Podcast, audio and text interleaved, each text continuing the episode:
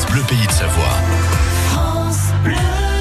Ah, vous avez peut-être du mal à gérer votre stress, euh, vos émotions en ce moment. Nous avons peut-être une solution pour vous. Je vous présente Denis Inkei.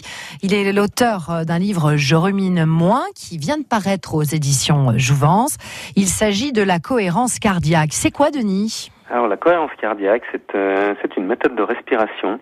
Euh, il a été identifié que si on diminue le rythme respiratoire euh, en dessous de 10 par minute, il faut savoir qu'on respire entre 15 et 20 fois, euh, idéalement à 6 respirations par minute, ce qui veut dire une inspire et une expire en 10 secondes. Hein, pour ceux qui respirent vite, ça peut être assez lent.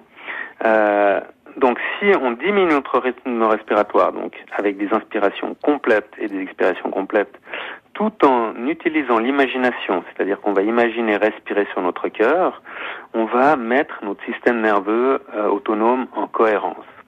C'est-à-dire que les deux branches du système nerveux, c'est-à-dire l'accélérateur et le frein, plus spécifiquement ce qu'on appelle le système sympathique et le système parasympathique, je ne veux pas rentrer dans les détails, eh ben, ça va être équilibré. Donc on va rentrer dans ce qu'on appelle l'homéostasie, l'équilibre parfait, où là, notre organisme sera complètement équilibré au niveau cardiaque, au niveau de la respiration, au niveau des tensions.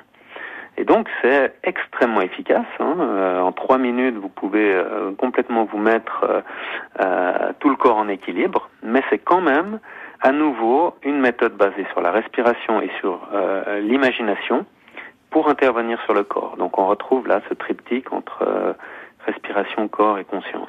Merci Denis Inkei. Vous êtes l'auteur d'un ouvrage euh, Je rumine moins aux éditions Jouvence. Vous veniez de, de nous parler de la cohérence cardiaque. Et c'est un rendez-vous à réécouter si vous le souhaitez sur francebleu.fr. Et cet ouvrage sera bientôt à gagner sur France Bleu. Pour podcaster cette chronique, France Bleu.